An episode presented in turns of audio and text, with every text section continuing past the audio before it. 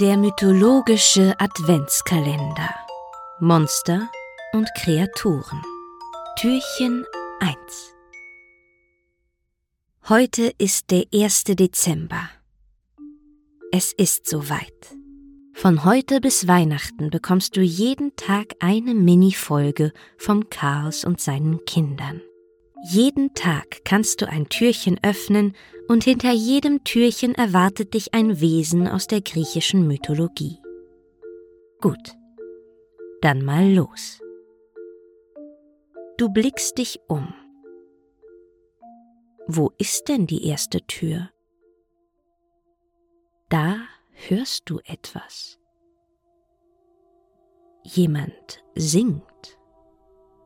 Wie im Nebel folgst du den Klängen. Und da siehst du es auch schon.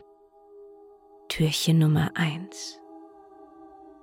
Im Bann der schönen Stimmen wankst du darauf zu und kannst nicht anders, als es zu öffnen.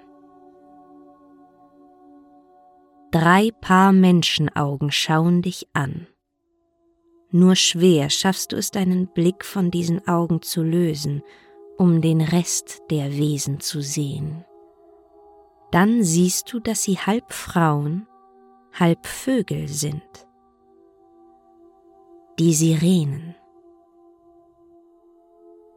Diese drei Meeresnymphen dienten früher einmal einer jungen Göttin, Persephone, der Tochter der Demeter.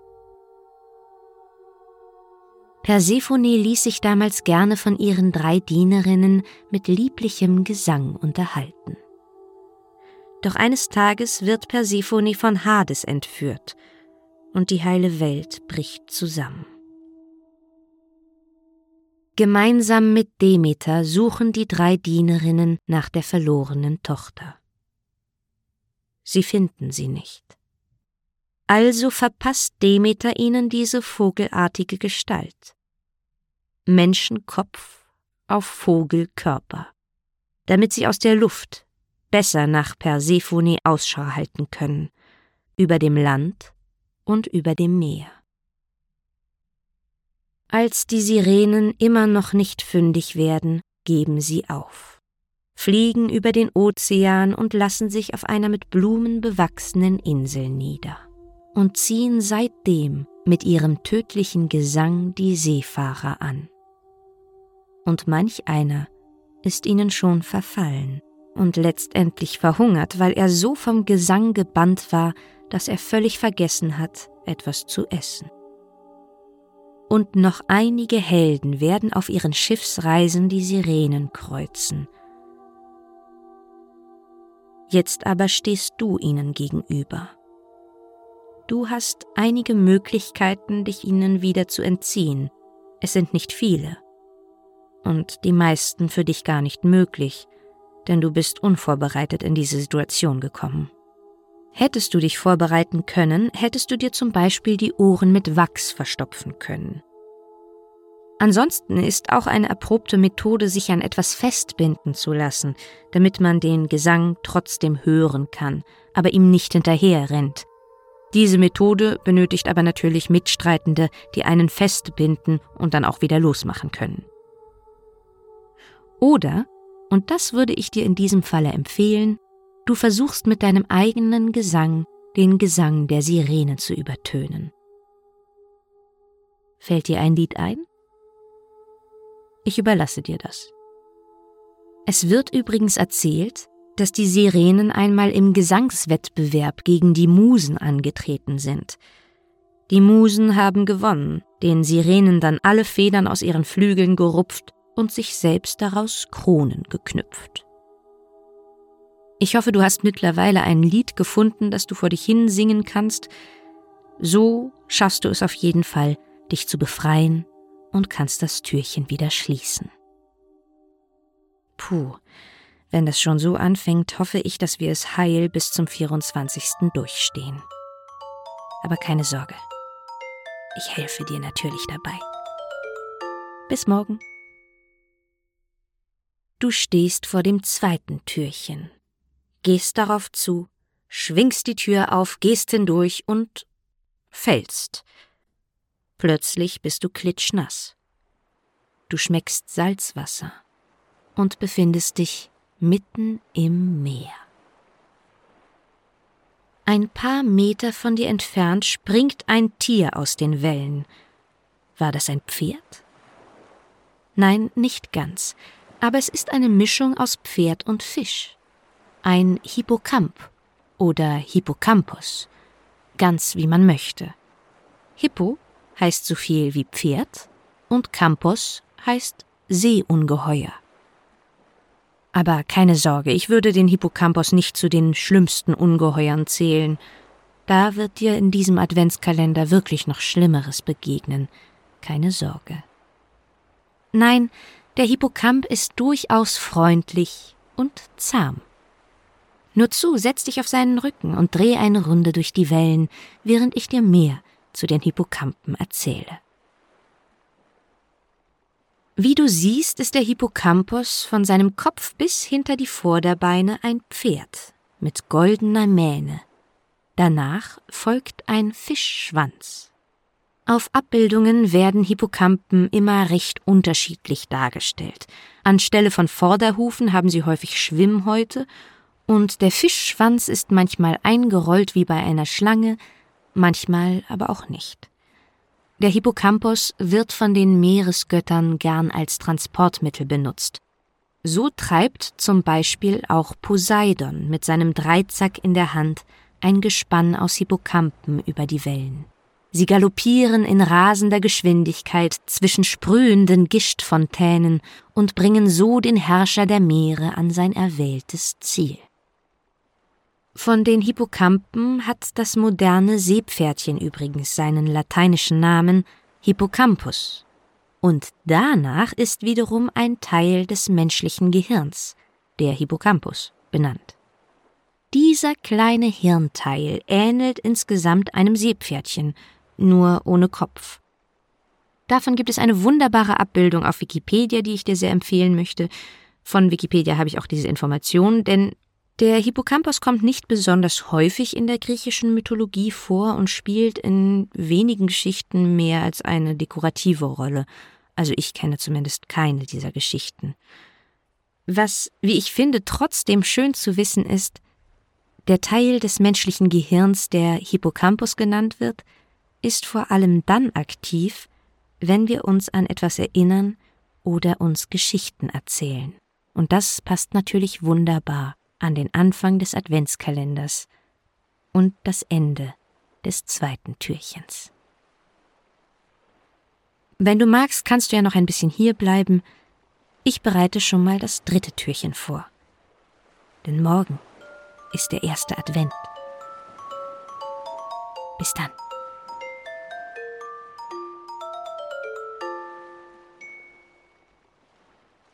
Du stellst dich vor das dritte Türchen. Dieses Türchen hat ein Guckloch in der Mitte. Du schaust hindurch und entdeckst ein junges Mädchen. Beruhigt öffnest du die Tür. Ein Schwall aus Hitze schlägt dir entgegen. Du stehst plötzlich auf einer Lichtung, in einem Wald, am Fuße eines Berges. Bei dem kleinen Mädchen handelt es sich nicht um ein Monster, keine Sorge. Es ist Artemis in ihrer Kindheit. Artemis, die Göttin der Jagd, ist hier erst drei Jahre alt. Sie steht quasi am Beginn ihrer Götterkarriere und ist hier, weil sie sich mit Waffen ausstatten lassen möchte. Und da kommt unsere tatsächliche heutige Kreatur ins Spiel. Oder eher Kreaturen, die Zyklopen. Es gibt zwei Sorten Zyklopen. Die einen sind uralte einäugige Wesen, Brontes, Deropes und Arges, die Söhne von Gaia und Uranus. Sie sind bekannt für ihre große Schmiedekunst. Diese alten Zyklopen sind es, die Zeus seinen Donnerkeil geschmiedet haben. Und nun möchte die kleine Artemis, bald die große Göttin der Jagd, sich auch ihre Waffen von den Zyklopen schmieden lassen. Sie nimmt dich an der Hand und ihr geht gemeinsam den Berg hinauf. Oder ist es ein Vulkan? Die Luft ist heiß, der Wind, der euch um die Ohren pfeift, ist alles andere als erfrischend. In diesem Berg oder Vulkan befindet sich die Schmiede der Zyklopen. Als ihr ankommt, seht ihr die drei einäugigen Riesen. Sie stehen euch abgewandt um ihre Ambosse herum und bearbeiten gemeinsam eine große geschmolzene Masse aus Eisen. Denn ein wichtiger Auftrag soll bald fertig werden. Die Zyklopen formen eine Futterrinne für die Pferde des Poseidon, die Hippocampen. Mit heftigem Lärm schlagen die Zyklopen das Eisen über die riesigen Ambosse, und aus den Blasebälgen kommen regelrechte Windböen, begleitet vom schweren Stöhnen der Zyklopen selbst. Rhythmisch hebt jeder der Zyklopen seinen Hammer über die Schulter und schwingt ihn mit Krach auf das glühende Eisen.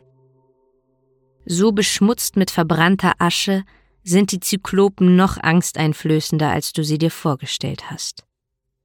Artemis ist zwar erst drei Jahre alt, aber sie hat keine Angst. Sie lässt deine Hand los und geht zu Brontes, der jetzt gerade eine kleine Pause einlegt.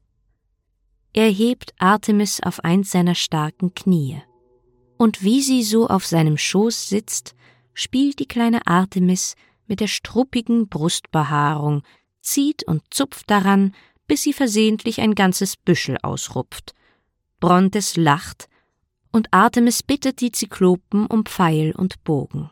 Mit dem Versprechen, dass sie sie reich belohnen wird. Jedes Ungeheuer, das Artemis mit diesen Pfeilen tötet, wird den Zyklopen gehören. Sie dürfen die Kadaver fressen. Die Zyklopen sind einverstanden. Artemis springt von Brontes Schoß, ergreift wieder deine Hand und führt dich zurück aus der Schmiede hinaus.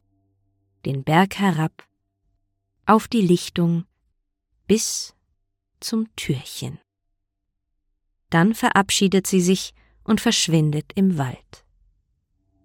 Aber halt, bevor du gehst, ich hatte doch von zwei Sorten Zyklopen gesprochen. Die zweite Sorte Zyklopen ist ebenso einäugig wie ihre Artgenossen, auch sehr groß, aber diese Zyklopen sind jünger und leben als Schafhirten im südwestlichen Teil Siziliens, in Höhlen, meistens gemeinsam mit ihren Familien. Diese jungen Zyklopen verachten im Gegensatz zu den alten alle Götter und Zeus vor allem. Und auch Artemis hätte dich niemals zu dieser Art Zyklopen geführt, nicht nur weil sie selbst sie fürchtet, nein, vielmehr hätte sie Angst um dich gehabt. Mensch ist die Leibspeise der Zyklopen. Glück gehabt.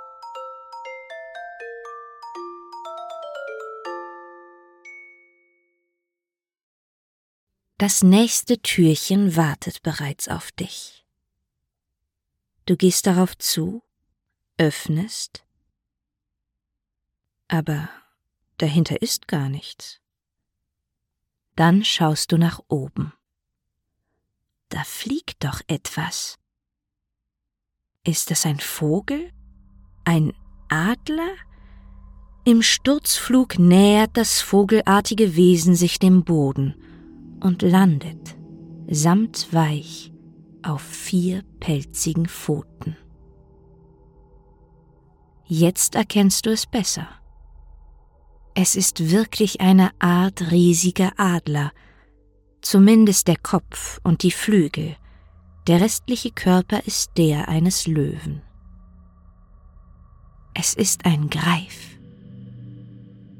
Ein wunderschönes Wesen, du betrachtest ihn ruhig. Die Federn um seinen Hals glänzen dunkelblau. Die auf seinem Rücken sind pechschwarz, vorne an der Brust sind sie rot und seine Flügel sind weiß. Die Federn des Greifs sind natürlich bei Wilderern sehr beliebt. Während es quasi unmöglich ist, einen ausgewachsenen Greif zu fangen, hat man schon davon gehört, dass ein Jungtier gefangen wurde. Aber die meisten Jäger haben es auf etwas ganz anderes abgesehen. Sie wollen Gold. Aus Gold bestehen nämlich die Nester der Greifen. Sie bauen sich ihre Nester in den Bergen und hierfür graben sie das Gold aus dem Boden. Erst nur Steine, die mit Gold durchfasert sind, von denen sie aber mit ihrem riesigen und festen Schnabel problemlos das Gold trennen und ihre goldenen Nester bewachen die Greifen natürlich gut. Kaum einer schafft es ihnen etwas zu stehlen. Nur ein Menschenvolk wagt es immer wieder. Die Arimaspen. Die Arimaspen selbst sind sagenumwoben. Man sagt, sie werden alle mit nur einem einzelnen Auge geboren, ähnlich wie die Zyklopen. Sie sind geschickte Kämpfer und Reiter. Um an das Gold zu gelangen, gehen die Arimaspen taktisch vor. Meistens schleichen sie sich nachts an, werden aber doch häufig von den Greifen entdeckt. Vor allem wenn Jungtiere in der Nähe sind, dann sind die Greifen meistens sehr aufmerksam und schnell aufgebracht. Während dann ein Teil der arimaspischen Krieger frontal mit den Greifen kämpft, schnellen die anderen auf ihren Pferden an den Kämpfenden vorbei und können so manchmal etwas von dem wohlgehüteten Gold ergattern. Auch deshalb hassen die Greifen wohl nichts mehr als Pferde. Auch mit anderen Tieren hat man die Greifen schon kämpfen gesehen, wobei der Greif einem Löwen oder Elefanten meistens ausweicht. An dir zeigt der Greif kein besonderes Interesse. Er schüttelt seine Federn, stößt sich dann wieder vom Boden ab und fliegt davon.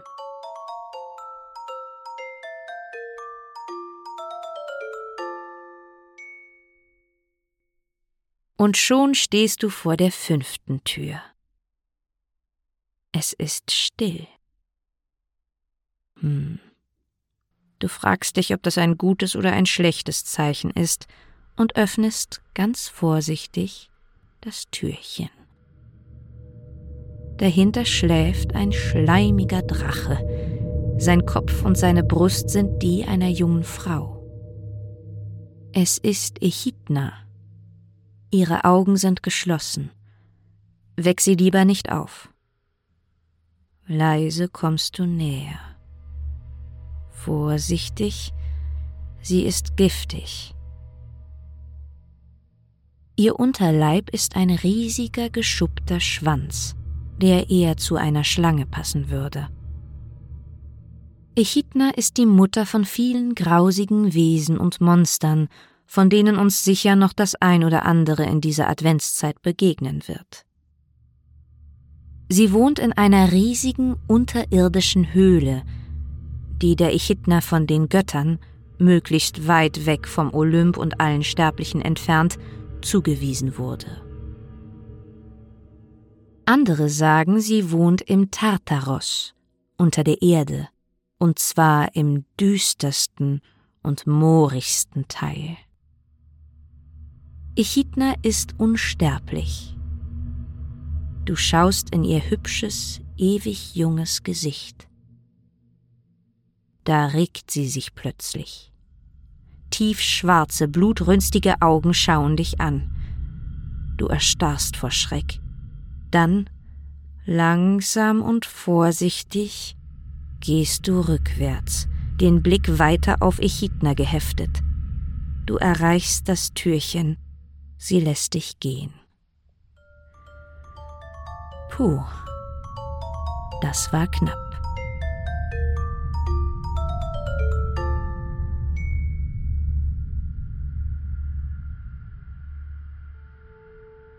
Auf dem heutigen Türchen prangt eine große goldene Sechs.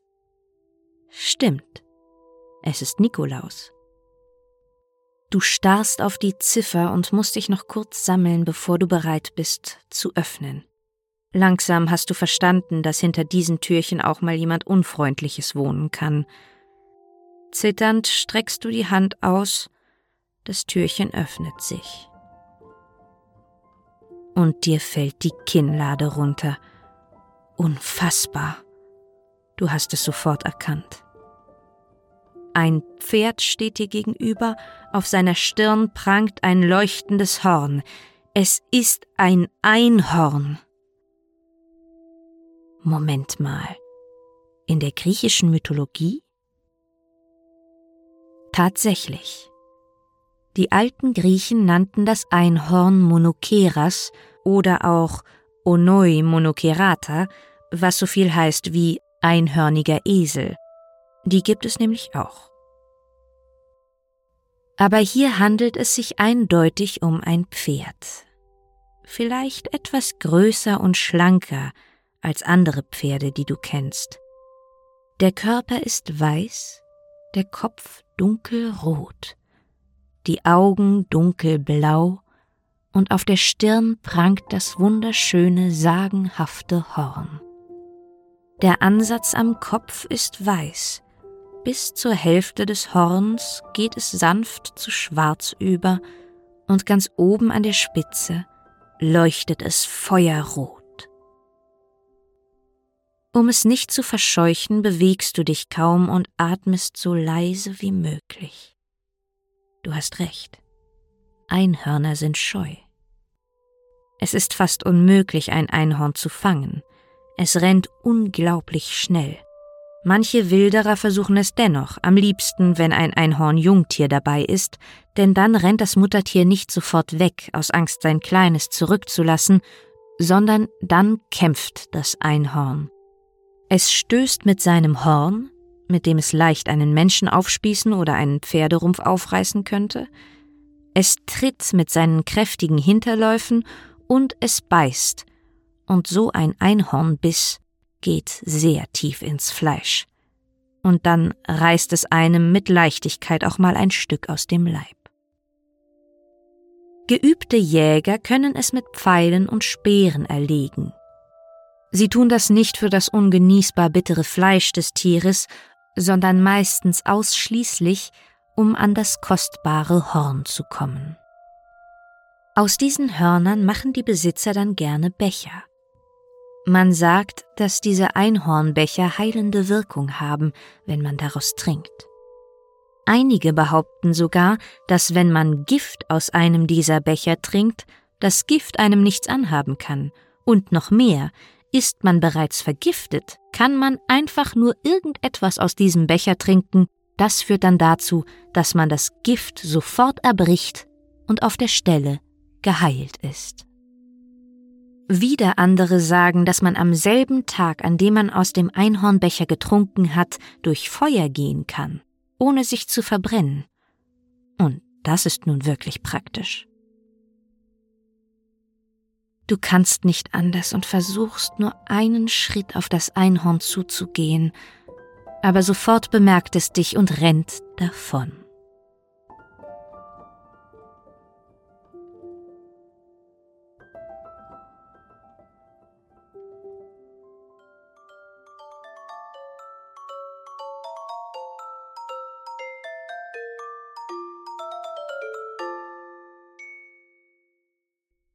Noch von deiner wunderschönen gestrigen Begegnung beschwingt, gehst du ohne zu zögern auf die Tür zu und öffnest.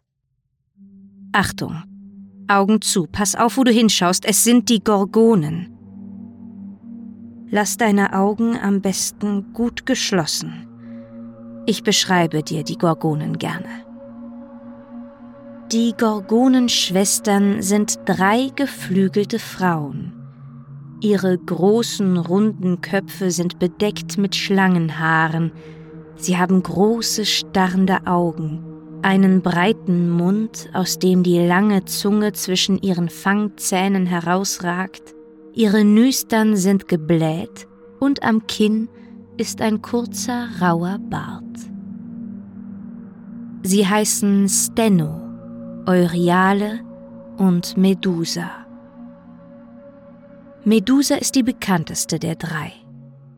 Sie war einmal eine junge Athene-Priesterin, bis sie eines Tages von Poseidon im Athenetempel vergewaltigt wurde.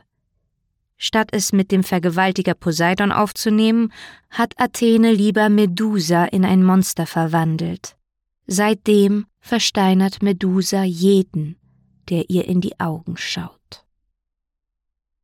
Medusa ist die einzige der Gorgonen, die sterblich ist. Oder war, je nachdem. Hast du schon die Folge 29 Perseus enthauptet Medusa gehört? Wenn nicht, keine Sorge, der Spoiler ist eh im Titel enthalten. Perseus schlägt Medusa den Kopf ab und bringt ihn der Athene, die sich fortan triumphierend damit schützt. In den Schriften von Hesiod werden die Gorgonen als Meeresdämonen dargestellt. Sie sind in diesem Fall vielleicht die Verkörperung der tödlichen, versunkenen Felsen, die für die antiken Seefahrer eine große Gefahr darstellten. Oder diese gefährlichen Riffe entstehen, als Perseus mit dem abgetrennten Medusenkopf ein Seeungeheuer versteinert.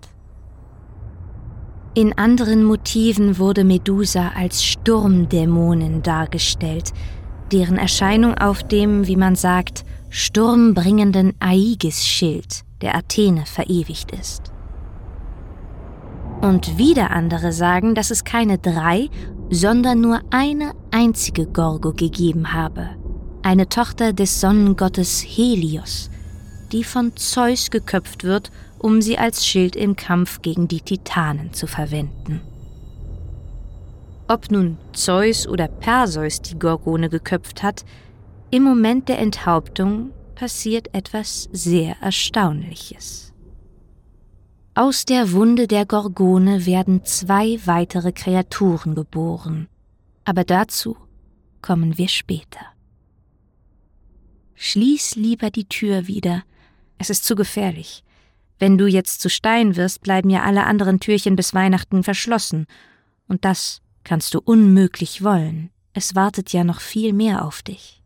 Ich möchte wetten, dass du zum Beispiel noch nie von dem Monster gehört hast, das morgen hinterm achten Türchen wartet.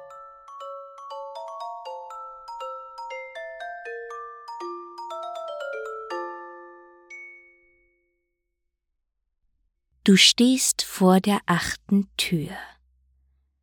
Dahinter grunzt etwas. Du stutzt und machst sie auf. Eine Art Rind steht vor dir. Achtung, auch hier lieber nicht direkt in die Augen schauen, wobei das Risiko gering ist. Es ist ein Katoblepa. Das Katoblepa hat den Körper eines Bullen mit einem grimmigen Gesicht. Seine pferdeartige Mähne verdeckt einen großen Teil seines Gesichts. Darunter erkennst du hohe, zottelige Augenbrauen und keine hübschen Rinderaugen, sondern kleinere, engere und blutunterlaufene Augen, die nicht geradeaus, sondern nach unten schauen – Glücklicherweise. Er hat nämlich wie Medusa den versteinernden Blick. Dieses unscheinbare Tier ist mächtiger, als es wirkt. Es ist sich seiner Macht durchaus bewusst und auch andere Tiere wissen das und halten sich weitestgehend vom Katoblepa fern. Es ernährt sich den ganzen Tag von giftigen Wurzeln. Manchmal schafft es das merkwürdige Tier, seinen überaus schweren Kopf zu heben, nur mühsam, denn sein Hals ist viel zu dünn für den massiven Kopf. Dann schüttelt es die Mähne und lässt einen beißenden, übel riechenden Atem aus seiner Kehle entweichen. Eine große Giftwolke umringt es dann, und vorbeilaufende Tiere, die diese verpestete Luft einatmen, verlieren spontan ihre Stimme und erleiden tödliche Krämpfe. Ach ja, Vielleicht solltest auch du darauf achten, nicht allzu tief einzuatmen. Hallo? Ja, äh, wir sehen uns dann also morgen wieder. Ja? Für ein neues Türchen? Nicht wahr? Ähm. Ja, bis morgen.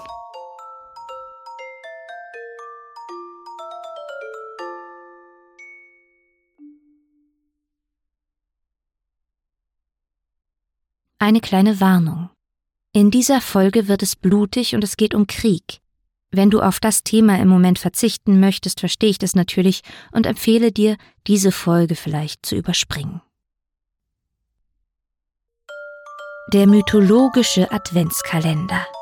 Monster und Kreaturen. Türchen Nummer 9.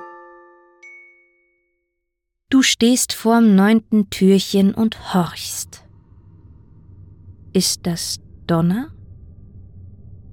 Als du es öffnest, ist es plötzlich Nacht und du stehst auf einem Hügel. In der Ferne glaubst du erst ein Unwetter zu beobachten, doch dies ist ein überirdischer Kampf. Du bist froh, nicht näher am Geschehen zu sein. Es herrscht Krieg. Die Gigantomachie. Die olympischen Götter kämpfen gegen 100 mächtige Kreaturen. Die Giganten. Die Giganten sind riesige Männer mit langen Haaren und Bärten. Sie sind aus den Bluttropfen des Uranus geboren, die die Oberfläche der Erde Gaia benetzt haben. Die riesigen Oberkörper der Giganten sind menschlich und muskelbepackt, aber anstelle von Beinen haben sie die Unterkörper von Schlangen. Manche sagen, dass auch ihre Haare aus Schlangen bestehen, aber das kannst du von hier aus natürlich nicht erkennen. Gaia hat die Giganten auf die olympischen Götter gehetzt, um ihre anderen Kinder, die Titanen, zu rächen. Zur Erinnerung, die Götter haben die Titanen in der Titanomachie besiegt und in den Tartaros gesperrt. Der Krieg gegen die Titanen war schon nicht einfach, aber im Krieg gegen die Giganten gibt es eine zusätzliche Schwierigkeit für die olympischen Götter. Denn die Giganten können nicht von Unsterblichen umgebracht werden, sondern nur von Sterblichen. Die Götter können die Giganten nicht töten. Zum ersten Mal sind die unsterblichen Götter auf die Hilfe eines Sterblichen angewiesen, und vielleicht schluckst du jetzt und überlegst, welche Rolle du in dem Ganzen hier spielen sollst. Keine Sorge, Du bist hier nur als Zuschauer eingeladen und musst nicht etwa den Göttern helfen und an ihrer Stelle gegen die Giganten kämpfen. Nein, einer, der dafür bestens ausgebildet ist, kommt dir sowieso zuvor. Herakles. Herakles erklärt sich gerne bereit, für die Götter in die Schlacht zu ziehen. Als Gaia das hört, hat sie Angst um ihre Kinder, die Giganten, aber sie reagiert schnell. Es gibt nämlich ein Kraut, das auch vor Sterblichen schützt. Gaia weist die Giganten an, wo sie dieses Kraut suchen sollen. Aber das kann Zeus natürlich nicht zulassen.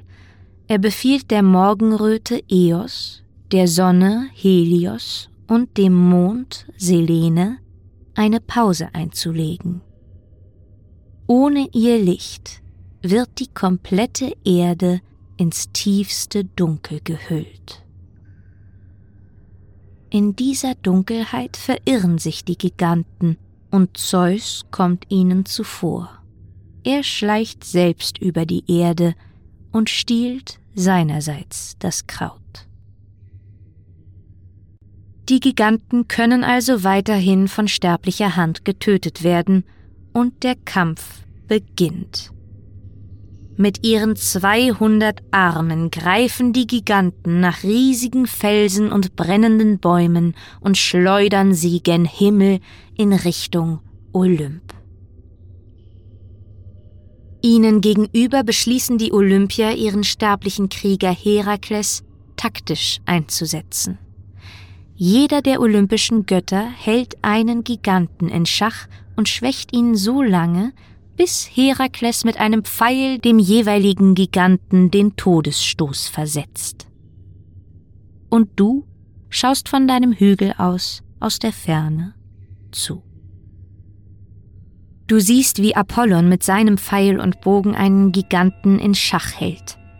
Jetzt schießt er ihm einen Pfeil ins linke Auge, Herakles kommt dazu, schießt einen ins rechte, der Gigant brüllt und fällt.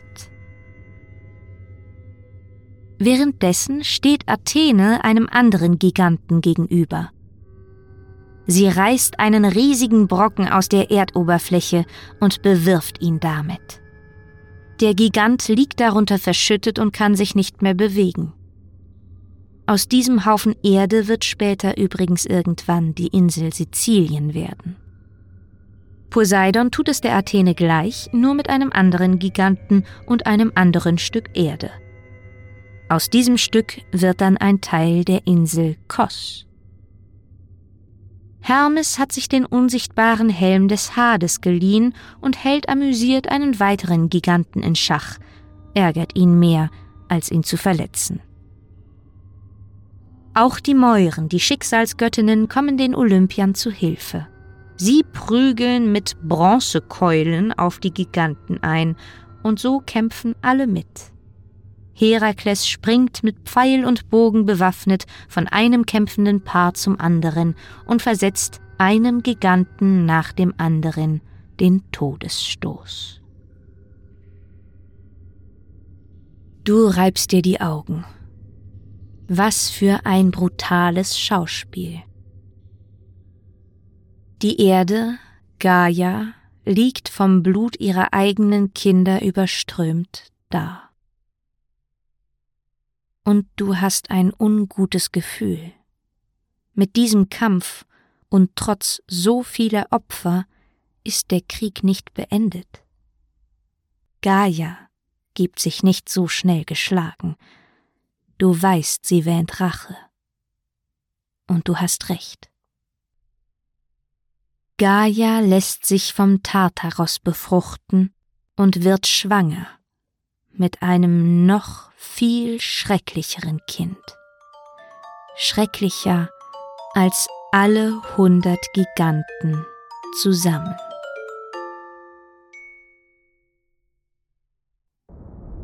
Das zehnte Türchen ist riesengroß. Dahinter hört man es brüllen und zischen und stürmen. So laut war es bisher noch nie, bevor du ein Türchen aufgemacht hast. Du atmest einmal tief durch, öffnest und stehst auf demselben Hügel wie gestern. Und in der Ferne siehst du, wie sich das größte und stärkste von Gaias Kindern dem Olymp nähert. Typhon Typhons Körper ist immens, größer als alle Berge, so groß, dass er sich den Kopf an den Sternen stößt. Sein Oberkörper hat menschliche Form, eine seiner Hände reicht weit bis in den tiefsten Westen, die andere bis in den Osten. Aus jedem seiner Finger ragen Dutzende zischende Schlangenköpfe und auch sein Unterleib besteht aus zwei riesigen Schlangenkörpern, deren Köpfe wieder hochragen bis über Typhons Kopf. Er hat immense Flügel, vom Wind durchrauschtes Haar und einen matten, dreckigen Bart. In seinen Augen leuchtet das Feuer. Du bist mal wieder froh, nicht näher am Geschehen zu sein.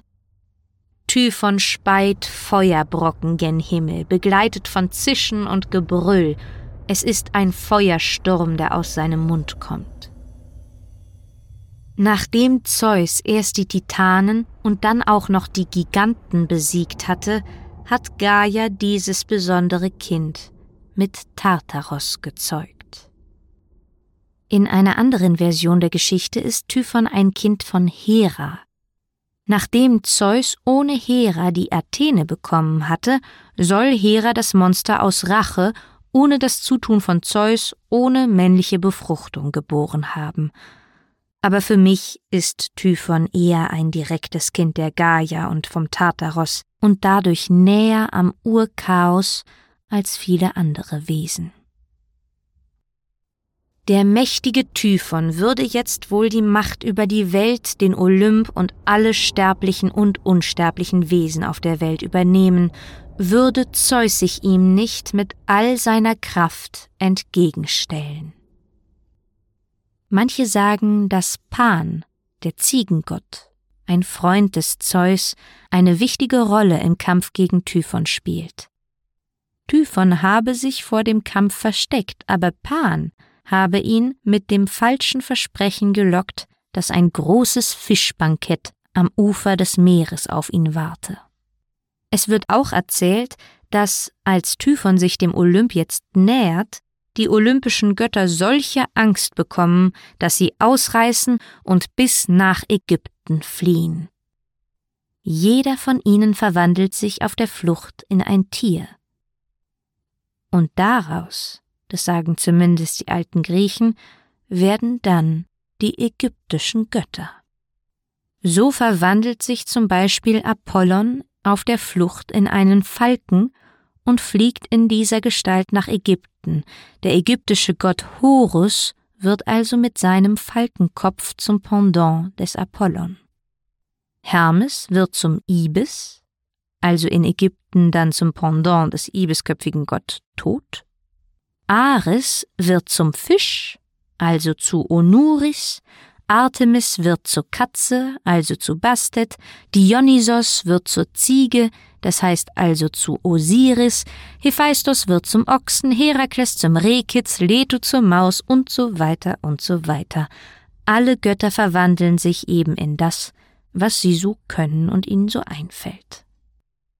Viele haben mich schon gefragt, ob ich denn, wenn ich mit der griechischen Mythologie fertig bin, nicht mal einen Podcast über andere Mythologien machen könnte.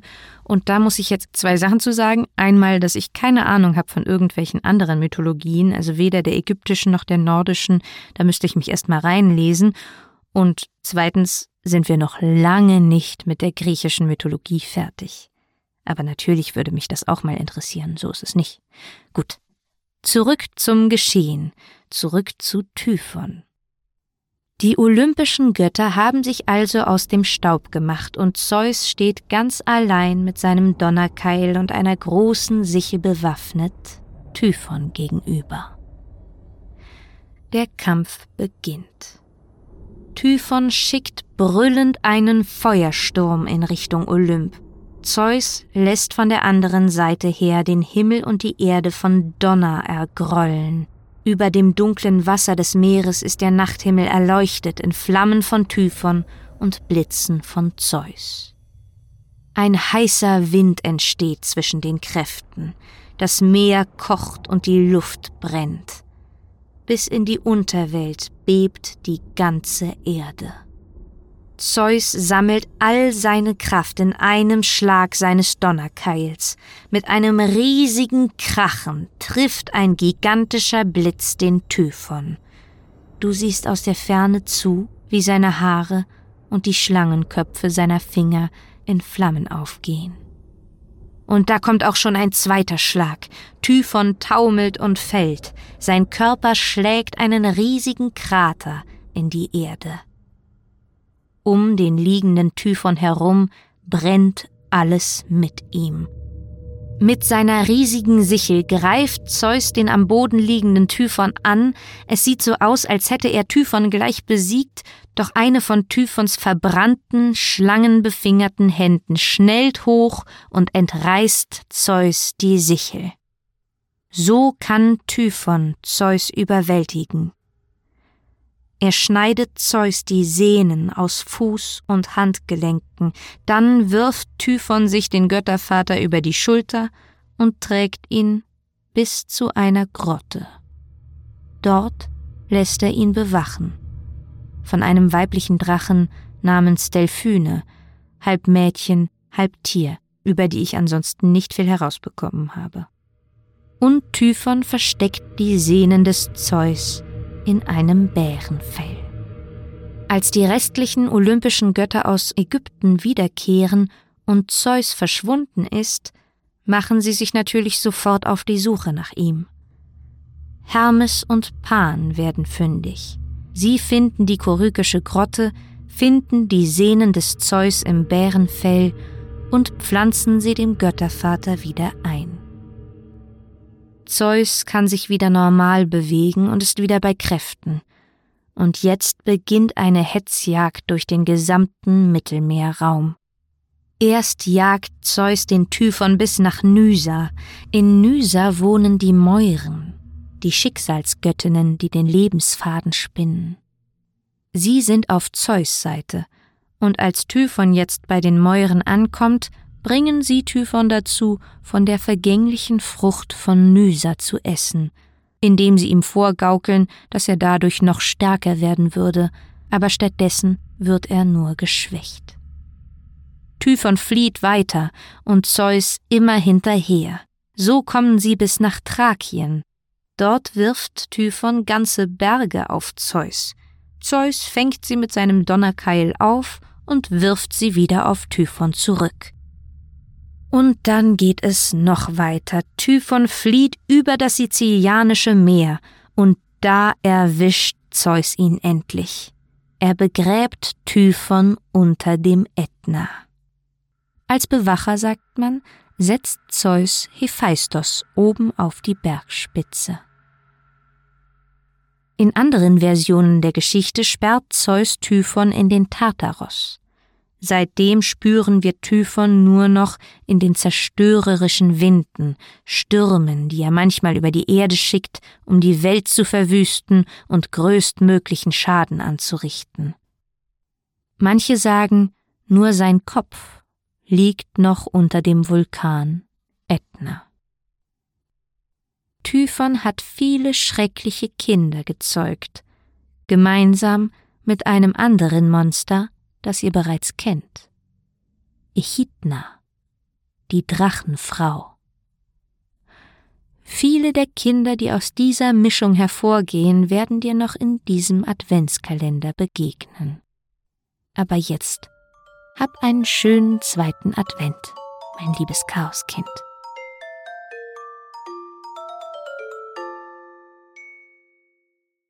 Das elfte Türchen zittert leicht. Du musst es nur berühren, da wird es auch schon vom Wind aufgeschlagen. Halt dich besser fest, die heutigen Kreaturen sind Winddämonen.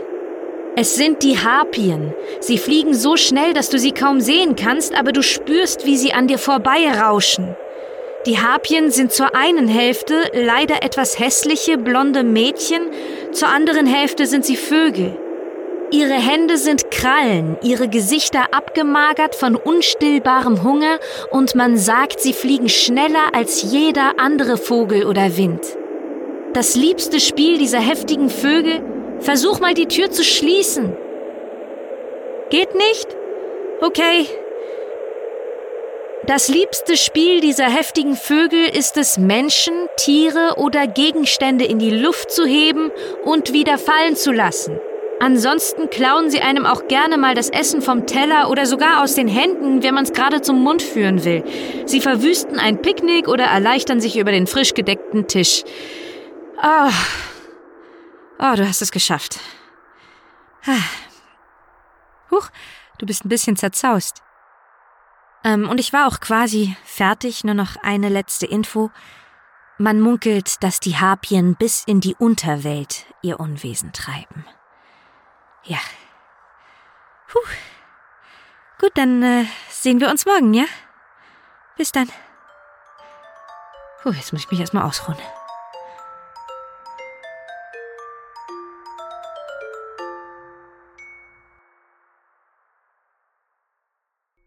Du öffnest das zwölfte Türchen und stehst plötzlich vor einer Felswand.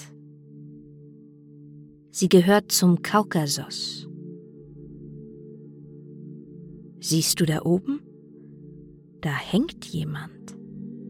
Das ist Prometheus. Weil Prometheus den Göttern das Feuer gestohlen hat, um es den Menschen zu bringen, wurde er hier an einen Felsen des Kaukasus gekettet. Er hat dich noch nicht bemerkt. Du überlegst ihm vielleicht etwas zuzurufen, öffnest schon den Mund, doch da wirst du von dem Schrei eines Raubvogels unterbrochen, der die Luft zerreißt.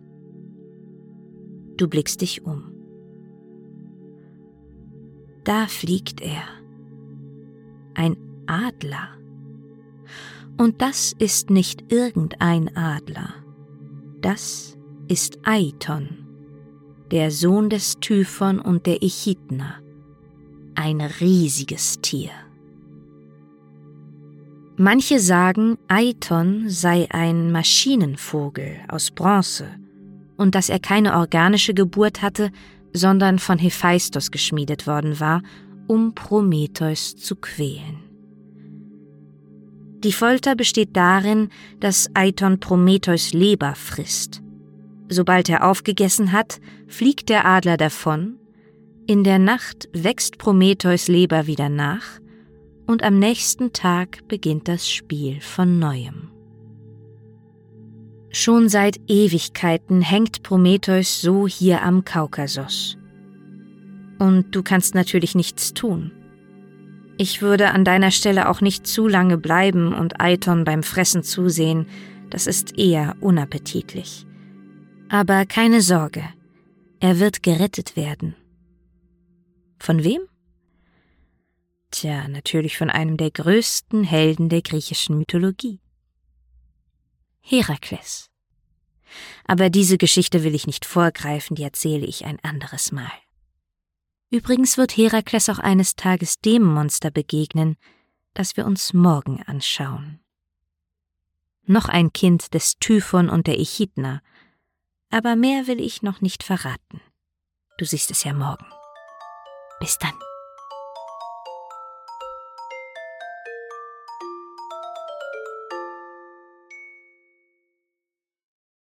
Auf dem heutigen Türchen prangt eine große Dreizehn. Das kann nichts Gutes bedeuten.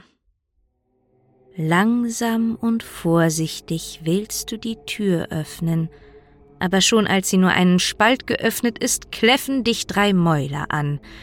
Es ist Kerberos, der dreiköpfige Höllenhund. Er wird dich nicht durch diese Tür lassen, denn dahinter befindet sich die Unterwelt, und um dort Eintritt zu erhalten, bist du noch viel zu lebendig.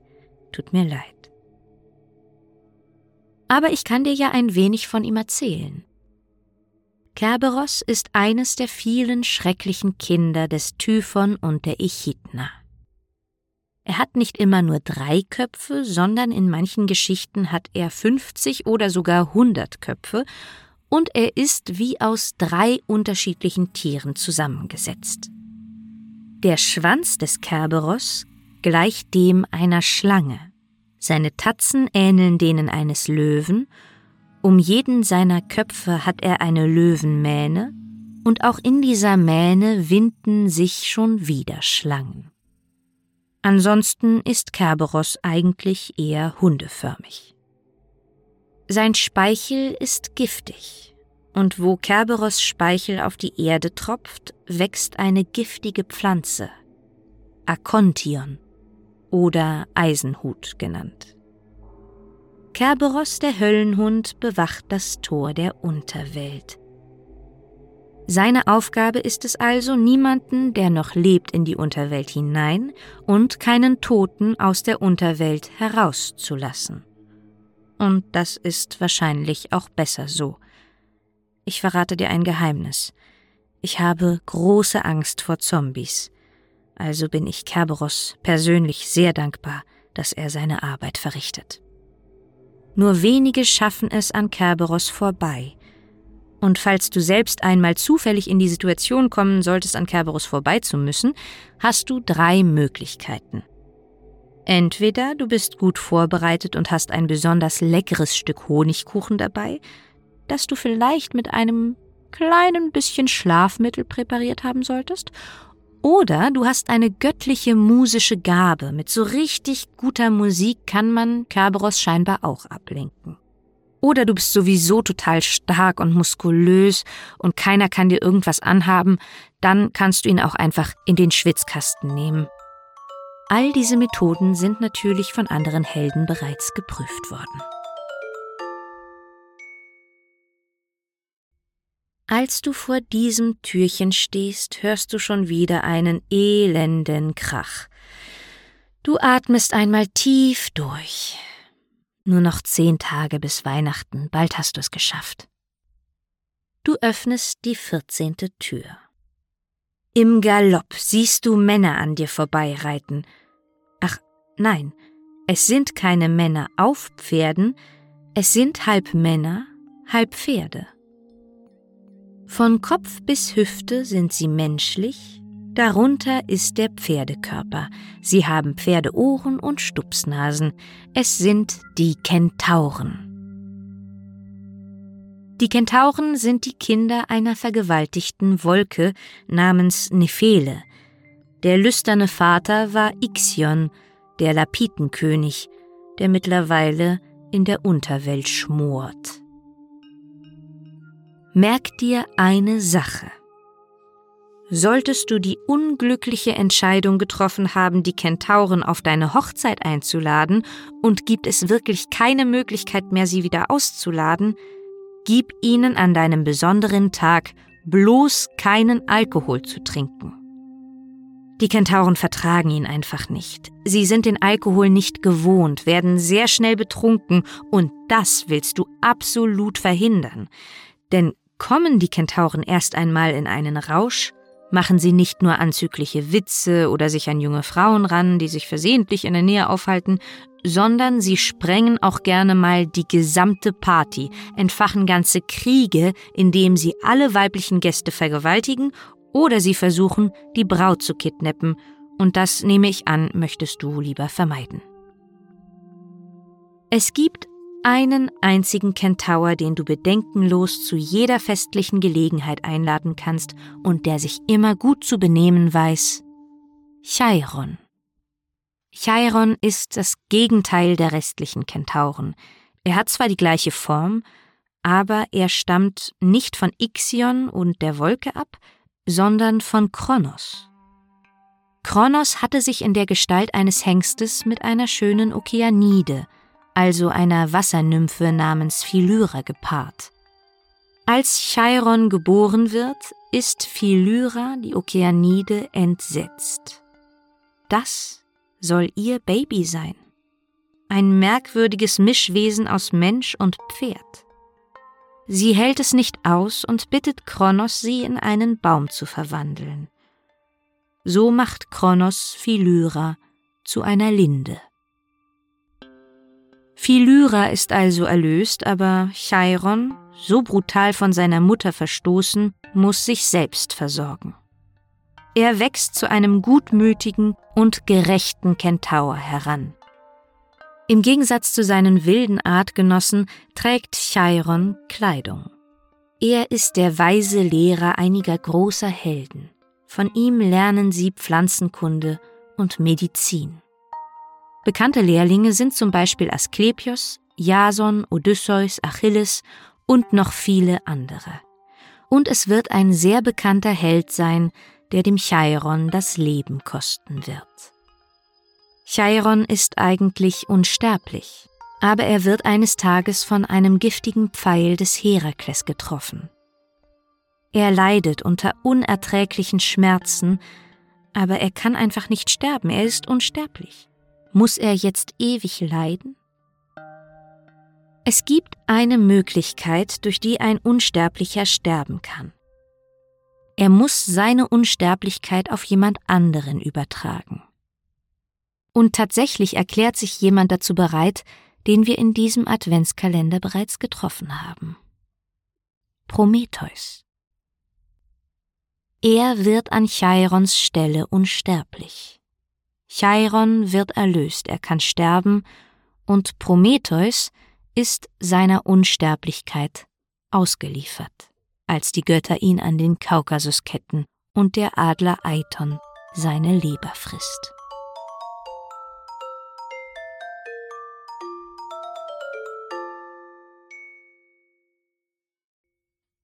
Die fünfzehnte Tür also. Dahinter hört man es brüllen, das heutige Wesen muss schon direkt dahinter stehen, das war nämlich gerade ganz schön laut. Du seufzt, gehst auf das Türchen zu und willst es öffnen. Halt! Halt! Ich verrate dir ausnahmsweise vorher, was dahinter ist, damit du dich wappnen kannst. Pass auf. Hinter dem heutigen Türchen befindet sich Ein Manticore. Ähm, du, du weißt nicht, was ein Manticore ist? Ha, hättest du mal ein bisschen besser im Persischunterricht aufgepasst. Du hattest kein Persisch? Oh Mann. Na gut. Dann gebe ich dir einen Tipp. Manticore heißt so viel wie Menschenfresser. So, ich lasse dir also offen, ob du die Tür jetzt wirklich öffnest. Du willst sie trotzdem öffnen? Na gut, auf eigene Gewähr. Ah, warte. Ich habe eine Idee. Ich bin zwar nicht unsterblich und habe keine göttlichen Kräfte, Persisch spreche ich eigentlich auch nicht, aber in meinem Podcast kann ich doch fast ein bisschen zaubern. Zumindest habe ich die Macht über Zeit und Tempo. Also, damit du lebend aus der Situation wieder herauskommst und den Adventskalender nicht auf halber Strecke abbrechen musst, schalte ich alles in Zeitlupe, sobald du die Tür geöffnet hast. Okay? Dann kannst du den Manticore betrachten und aber auch schnell genug reagieren, falls er dich anfällt. Ja? Gut. Dann mal los. Halte dich bereit Du öffnest die Tür und wir tauchen ein in die Zeitlupe. Nur wenige Meter vor dir lauert der Manticore bereits, wie eine Raubkatze vor dem Angriff. Du schaust in graublaue Menschenaugen der Rest des Gesichts und die Ohren sind menschlich, nur etwas größer und behaart. Der restliche Körper des Manticore ist der eines Löwen mit struppigem, zinnoberrotem Fell. In Zeitlupe siehst du, wie seine Muskeln sich unterm Fell anspannen, sich zum Sprung bereit machen. Achtung! Der Manticore springt, reißt das Maul auf, brüllt ohrenbetäubend laut, du blickst in den klaffenden Schlund und siehst nicht eine, nicht zwei, sondern gleich drei spitze Zahnreihen, die auf dich zukommen. Du schlägst die Tür zu, hältst mit deinem ganzen Gewicht dagegen, die Zeit nimmt wieder normales Tempo an und der Manticore prallt mit voller Wucht von innen gegen die Tür. Puh. Gut, dass diese Kalendertürchen stabil gebaut sind. Oh, so, bravo. Das haben wir doch mal gut gelöst. So konntest du das heutige Wesen ganz ohne Risiko sehen. Wie? Du hast noch nicht genug gesehen. Was fehlt dir denn? Die Pfoten? Das waren Löwenpranken mit, und das kannst du mir glauben, scharfen Löwenkrallen. Sein Schwanz? Nein, das war diesmal keine Schlange, sondern der Schwanz von einem Skorpion. Ja, natürlich ist der Stachel giftig, sonst hätten wir uns den Manticore ja auch aus der Entfernung ansehen können. Aber das hätte nicht viel geändert, denn dann hätte dich der Manticore einfach mit Giftpfeilen aus diesem Skorpionschwanz beschossen. Und diese Pfeile töten alles und jeden, den sie treffen. Außer Elefanten. Ja, Warum weiß ich auch nicht, aber wärst du ein Elefant, hätten wir uns den Manticore ganz entspannt aus der Entfernung ansehen können. Tja, Pech gehabt. Ein Elefant müsste man sein.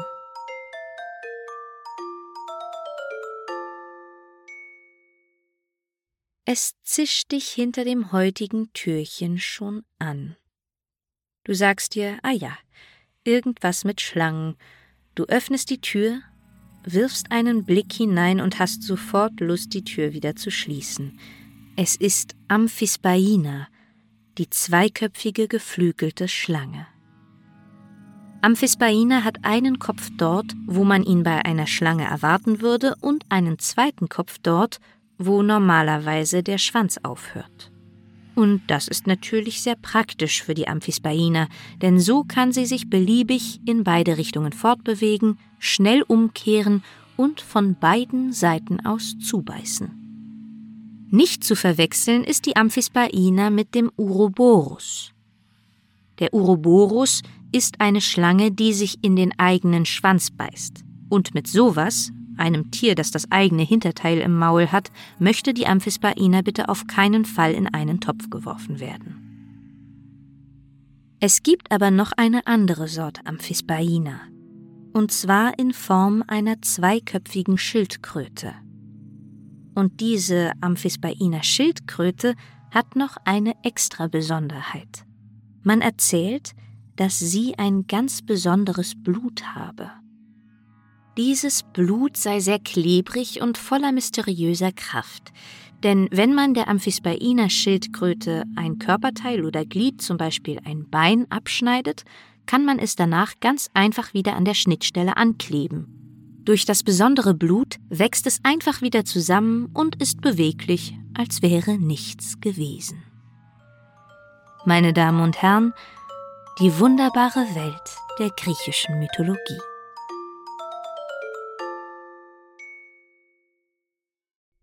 Nur noch eine Woche bis Weihnachten.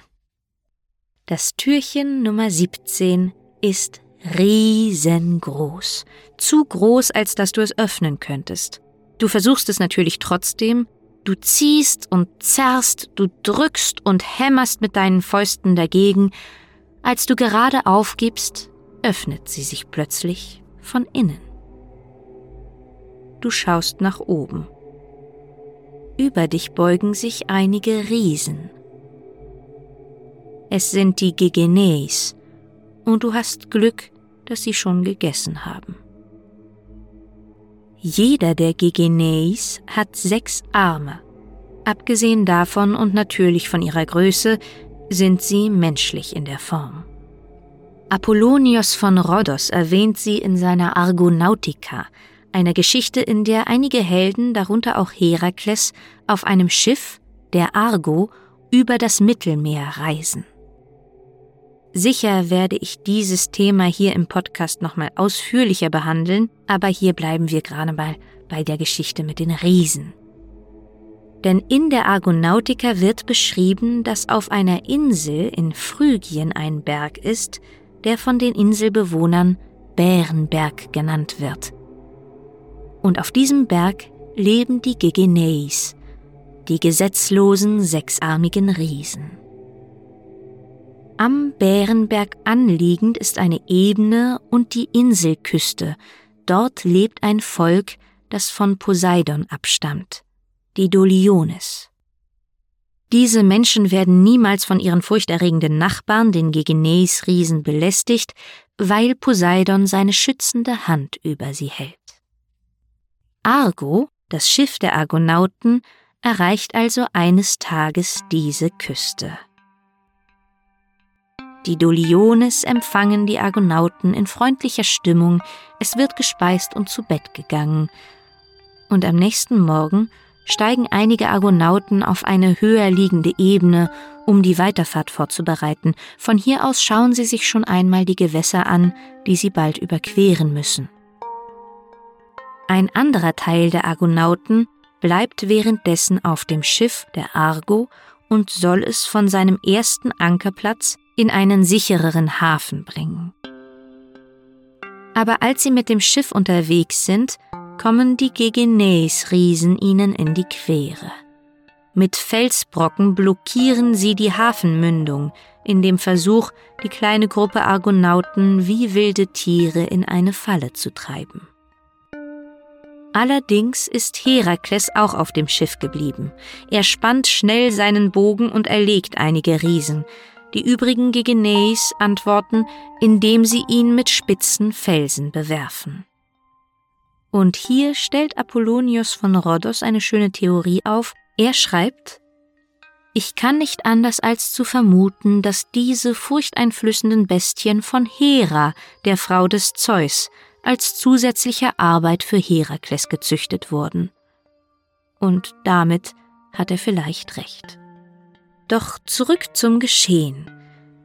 Gerade rechtzeitig taucht der Rest der Argonauten auf, um an der Schlacht teilzunehmen. Die Gegeneis greifen mehrmals wütend an, aber die jungen Krieger sind mit ihren Speeren und Pfeilen bereit für sie, und am Ende töten sie sie alle. Wie riesiges Treibholz liegen die besiegten Gegeneis ausgestreckt am grauen Strand bei der Hafenmündung.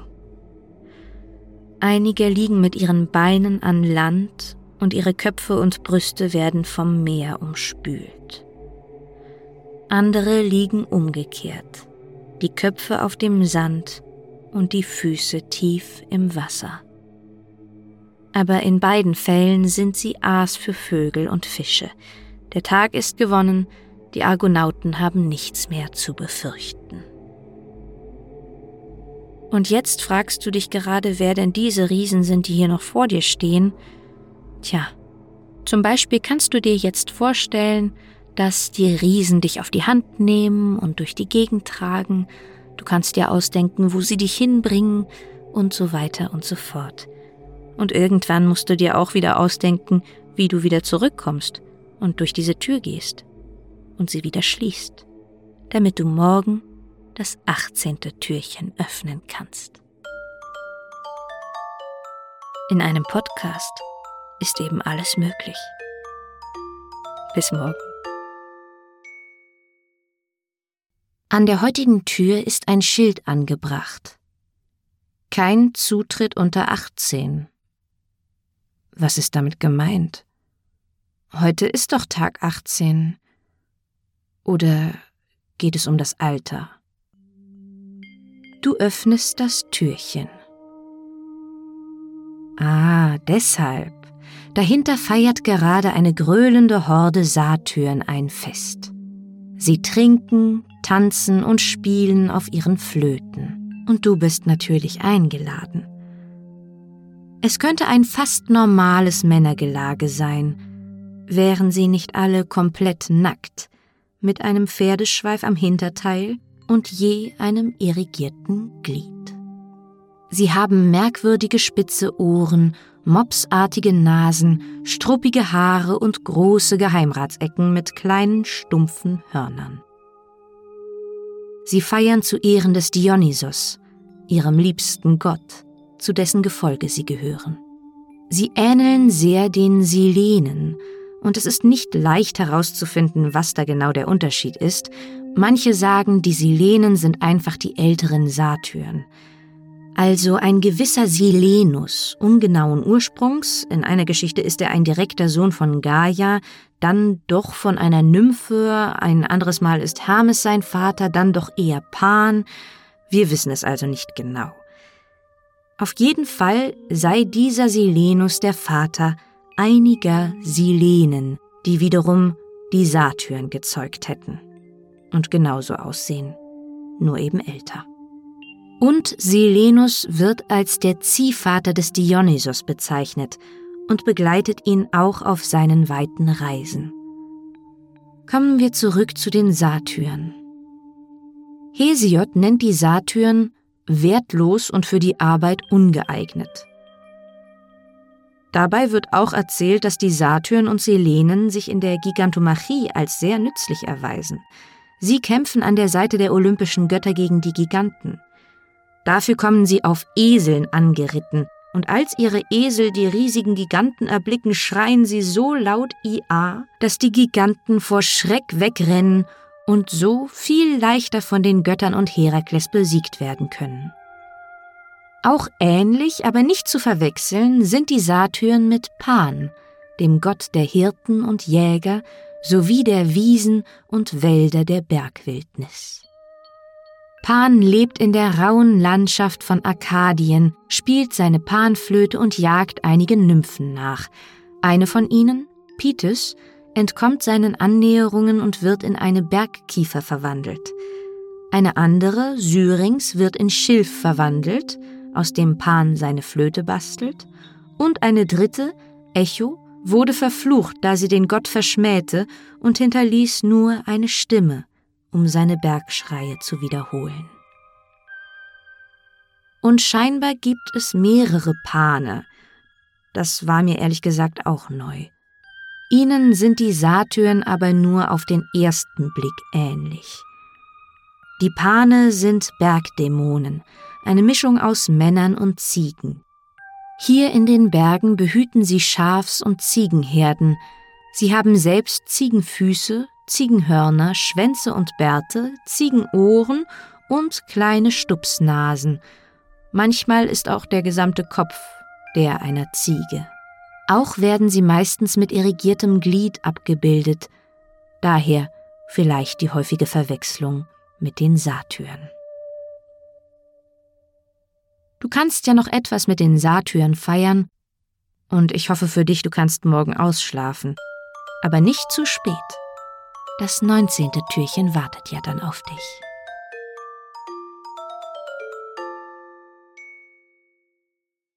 In deinem Schädel brummt es, weil du gestern vielleicht etwas zu viel von dem Wein der Satyren gekostet hast. Du stellst dich leicht schwankend vor das Türchen, legst dein Ohr daran und horchst erstmal nur. Niemand singt, niemand grölt, das ist schon mal beruhigend und was war das? Ein Schrei? Oder ein Bellen? Du öffnest das Türchen. Es ist nicht wirklich ein Hund, der dahinter steht, eher ein sehr behaarter Mensch mit einem Hundekopf. Kynokephalos oder Kynokephalos, ich bin mir da nicht so sicher. Kyno heißt Hund Kephalos, Kopf. Der Name leuchtet ein. Die Kynokephale leben in Indien oder Afrika, da ist man sich nicht ganz einig. Sie sprechen keine menschliche Sprache, sondern bellen oder jaulen stattdessen, ähnlich wie Hunde. Ihre Zähne aber sind um einiges größer und wirken gefährlicher als die von Hunden, halte also lieber etwas Abstand. Auch ihre Fingernägel sind tierartig, nur etwas runder und länger. Die Kynokephale leben von rohem Fleisch, sind geschickte Jäger und bewegen sich auf flinkem Fuß.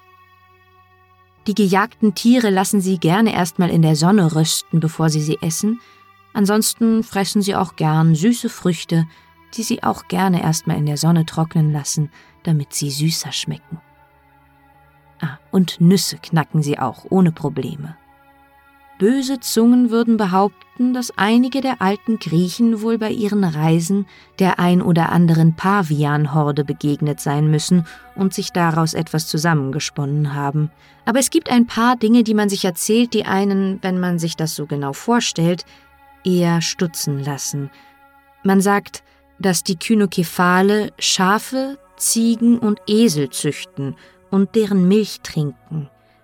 Manch einer habe sie schon mit Kleidung gesehen und man erzählt Folgendes. Legt man eins ihrer Kinder an die Brust einer Menschenfrau, würde es wie ein ganz normales Menschenbaby beginnen, die Milch zu trinken. Ich frage mich dabei vor allem, an welcher armen Frau das getestet wurde.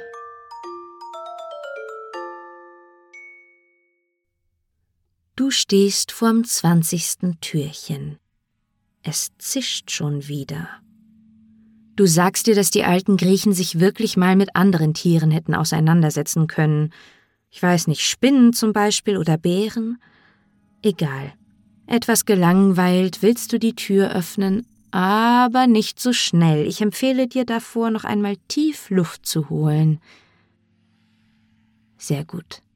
Luft anhalten und Türchen auf.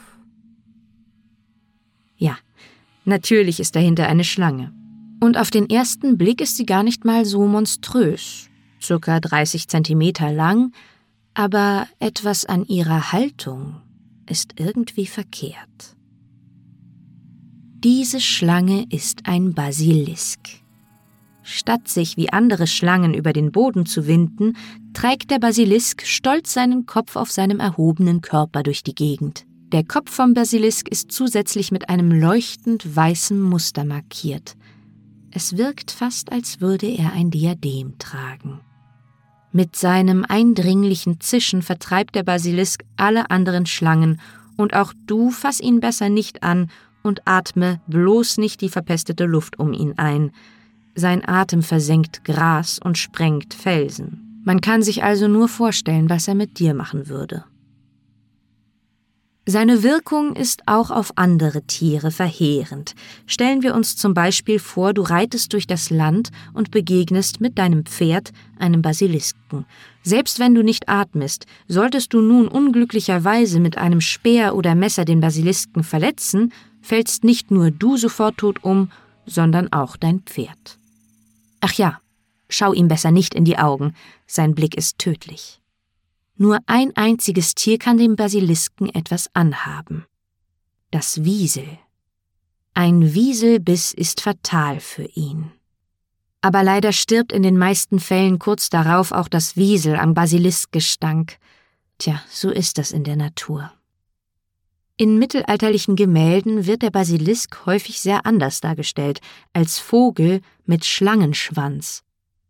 Ich weiß nicht, woher das kam, aber es sei ihnen verziehen. Bei den ganzen Monstern durchzublicken ist eh relativ schwierig. Die gesamte griechische Mythologie fühlt sich manchmal so an, als hätten unzählige Menschen über die Jahrhunderte hinweg stille Post gespielt. Bis morgen.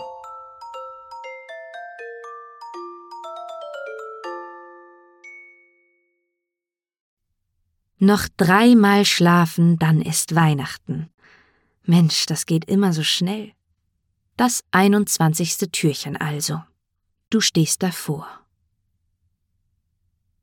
Es ist still. Zu still. Etwas beklommen öffnest du das Türchen. Du blickst in das Gesicht einer Frau, deren Augen dich geheimnisvoll anfunkeln. Sie hat dich erwartet. Dann bemerkst du ihre stolz entblößte Brust und den restlichen Körper. Es ist der eines Löwen, und aus ihrem Rücken wachsen Flügel, die sie aber gerade ganz entspannt anlegt. Es ist die Sphinx. Die Sphinx ist eines der Kinder von Echidna und Typhon. Sie frisst wohl gerne Menschen. Manch einer erzählt, dass sie sie vorher erwürgt.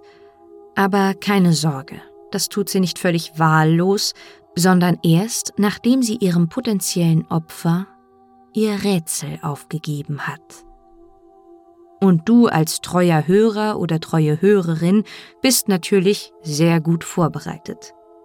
Die Rätselfrage wurde der Sphinx übrigens von den Musen gegeben und seitdem stell... Ah, ich glaube, sie möchte etwas sagen. Was hat eine Stimme, ist vierfüßig, dann zweifüßig und zuletzt dreifüßig?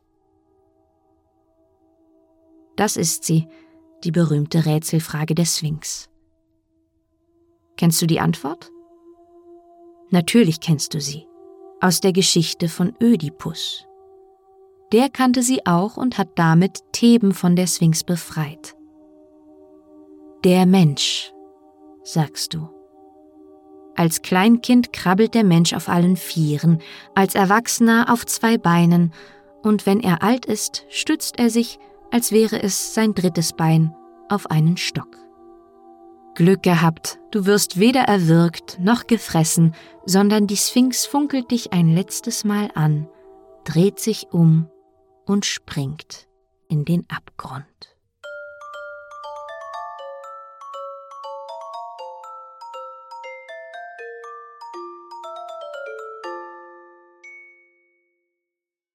Als du vor diesem Türchen stehst, rührt sich dahinter etwas. Mehr zum Spaß rufst du Hallo? Und dir antwortet eine menschliche Stimme mit dem gleichen Hallo? Nanu? Du versuchst es nochmal. Hallo? Hallo? Du öffnest die Tür. Und sofort springt dich etwas an. Oh nein, du bist in die Falle getappt.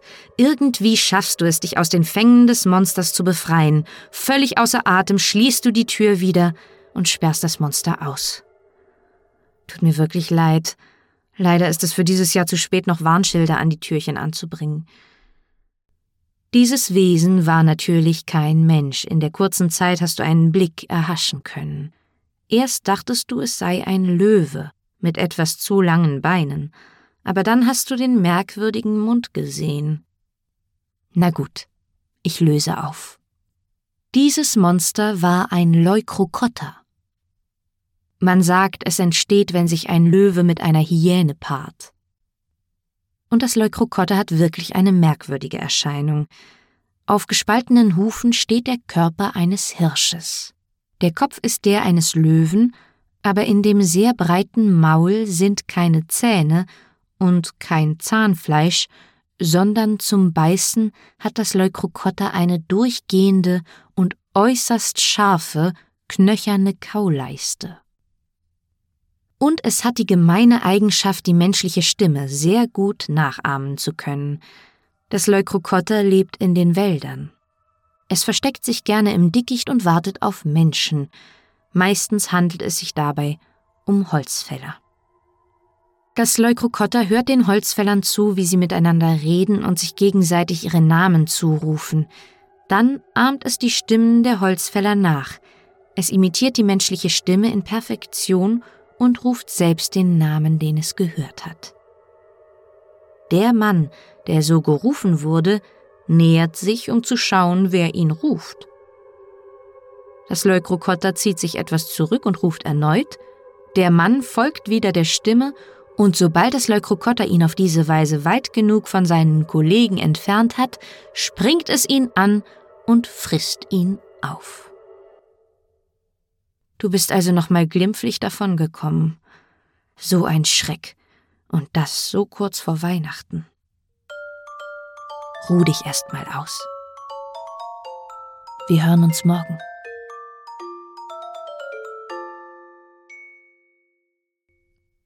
Ich hoffe, du hast dich von dem Schreck gestern ein wenig erholt. Noch einen Tag, dann ist Weihnachten. Und keine Sorge, Hintertürchen Nummer 23 springt dich nichts an. Glaube ich. Mal sehen.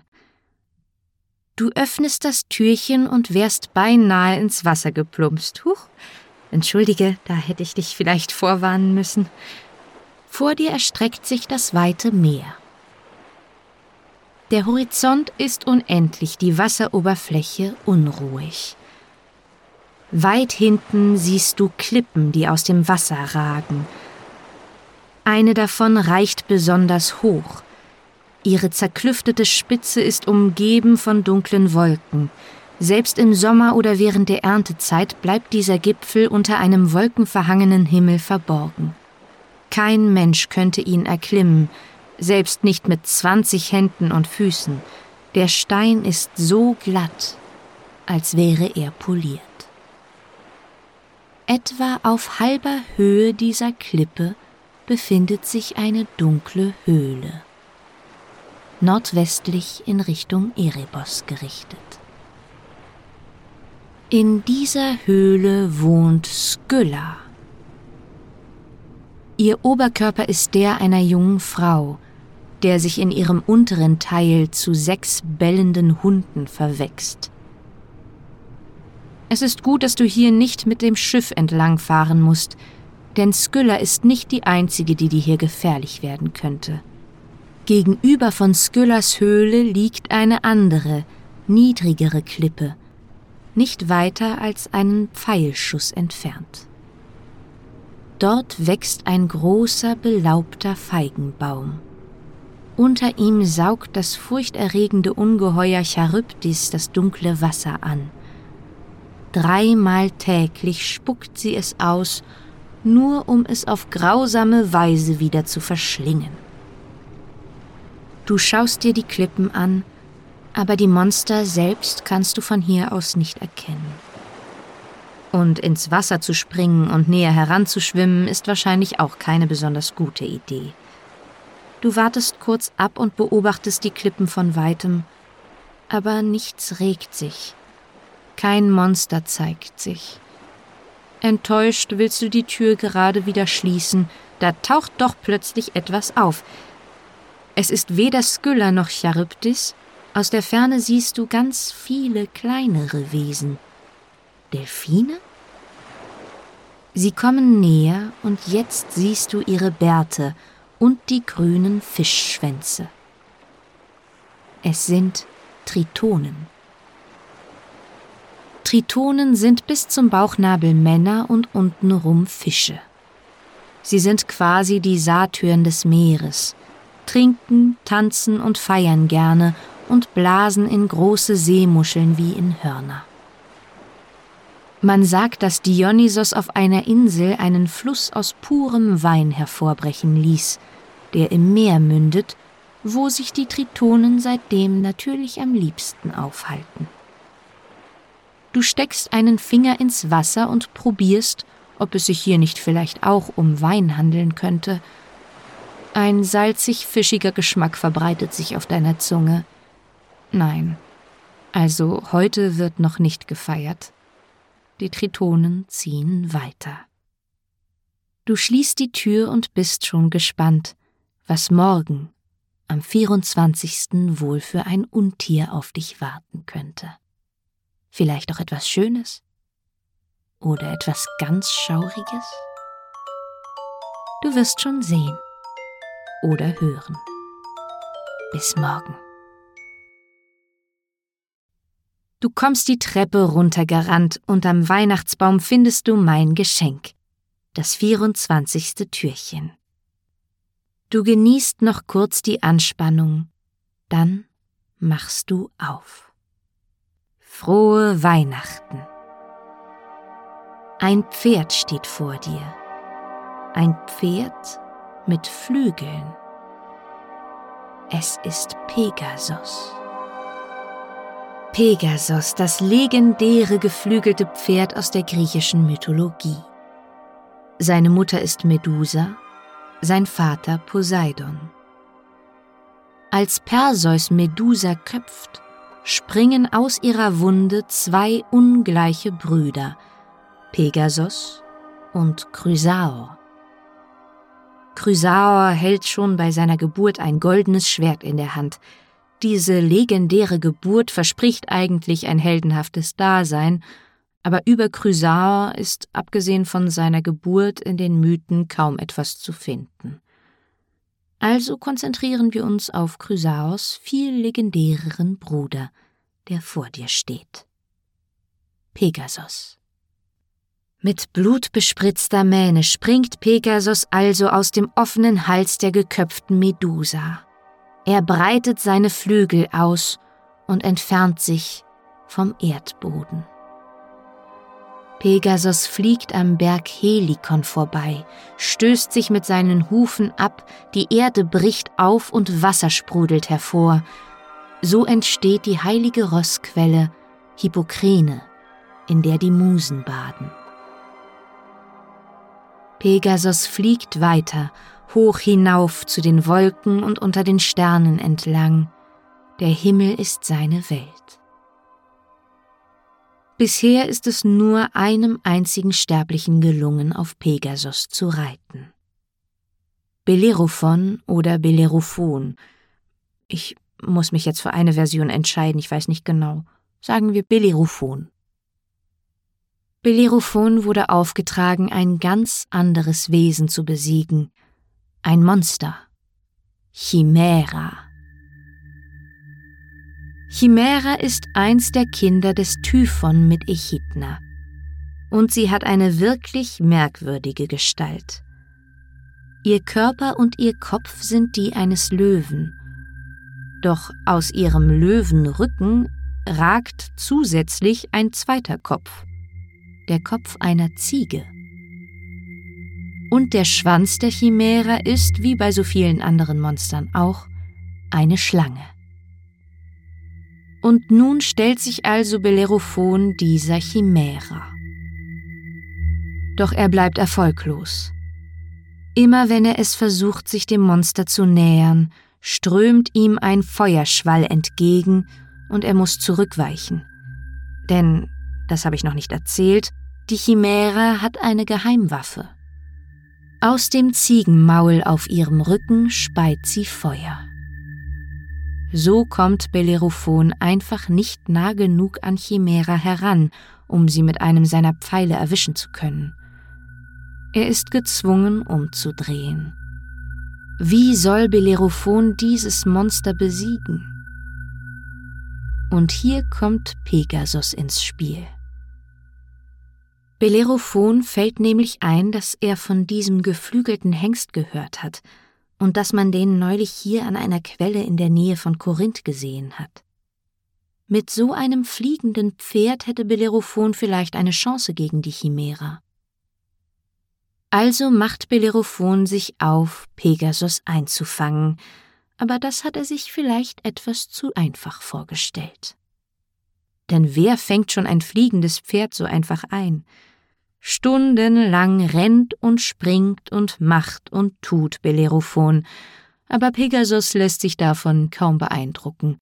Er schwingt sich in die Luft, sobald der Held sich ihm nähert. Als Pegasus landet, geht das Spiel von neuem los und die Jagd geht weiter, bis die Nacht hereinbricht. Entmutigt schlägt Bellerophon sein Lager auf und schläft. Am nächsten Morgen geht er zu einem Seher, der ihm sagt, es weiter zu versuchen. Sollte es ihm auch heute nicht gelingen, solle er zum naheliegenden Tempel der Athene gehen, sich auf ihren Altar legen und dort schlafen. Bellerophon tut wie ihm geheißen. Er versucht Pegasus zu fangen, scheitert, geht zum Athenetempel, legt sich auf den Altar und schläft. Und tatsächlich kommt Athene dem jungen Helden in seinem Traum zur Hilfe. Während er schläft, flüstert die Göttin ihm zu Geh zu Poseidon opfere ihm einen schneeweißen Stier und zeige ihm dieses Zaumzeug. Als Bellerophon am nächsten Morgen aufwacht, liegt neben ihm tatsächlich ein elegant verziertes Zaumzeug. Und dann, mit der Hilfe des Poseidon, gelingt es ihm endlich Pegasos einzufangen. Er legt ihm das magische Geschirr an und dann steigt er auf. Erst muss er ihn noch zähmen. Geduldig reitet Bellerophon das fliegende Pferd ein. Erst auf dem Boden, dann in der Luft. Er spielt mit der unglaublichen Geschwindigkeit, die Pegasus erreichen kann. Dann sind sie bereit und ziehen los, um die Chimära zu besiegen. Bellerophon hat auch schon einen Plan. Fliegend weichen sie dem Feueratem aus. Bellerophon schießt etliche Pfeile in die Haut des Monsters. Es reicht nicht. Chimera ist nur leicht geschwächt und wehrt sich weiter. Doch Bellerophon ist vorbereitet. Er hat einen mit Bleikugeln präparierten Speer dabei. Er wartet einen Moment ab, in dem die Chimera das Maul aufsperrt, um ihn mit ihrem Feueratem anzuspeien, dann wirft Bellerophon den Bleispeer mitten in den weit geöffneten Schlund. Der heiße Atem lässt das Blei in Chimäras Hals schmelzen, es fließt ihr in die Luftröhre, verstopft ihre Lungen und sie erstickt. Das Monster ist besiegt. Beflügelt von seiner großen Tat versteht sich Bellerophon nun als großer Held. Er wagt es sogar zu denken, er habe sich so einen Platz auf dem Olymp bei den Göttern verdient. Zeus ist empört über diesen Hochmut. Und als Bellerophon sich mit Pegasos auf den Weg zu den Göttern macht, schickt Zeus ihm eine fiese, stechende Fliege. Sie sticht Pegasus ins Fell, der Hengst bäumt sich auf, Bellerophon verliert den Halt und stürzt in die Tiefe. Pegasus fliegt ohne Reiter weiter zum Olymp und wird hier im Hause des Zeus aufgenommen. Von nun an dient Pegasus dem Göttervater, indem er Blitz und Donner für ihn trägt. Irgendwann wird das geflügelte Pferd von Zeus am Nachthimmel verewigt. Ich habe gehört, dass, wenn man in Griechenland in den Nachthimmel schaut und Pegasus dort aufsteigen sieht, das als ein Zeichen zu werten sei, dass bald der Frühling kommt. Ja, das war's, das letzte Türchen. Du wirfst einen letzten langen Blick auf Pegasus, der geduldig vor dir steht. Als du die Tür gerade schließen willst, siehst du am Boden ein schön verziertes Zaumzeug liegen. Ist das etwa? Du hebst es auf. Es wird dir klar, was du nun tun kannst. Du näherst dich langsam dem geflügelten Pferd, streichelst ihm sanft über die Nüstern, legst ihm behutsam das Zaumzeug an und steigst auf seinen Rücken.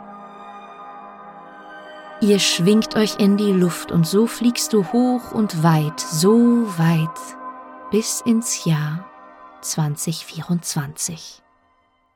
Frohe Weihnachten, mein liebes Chaoskind. Flieg gut rein. Mögen die Götter auch im neuen Jahr mit dir sein.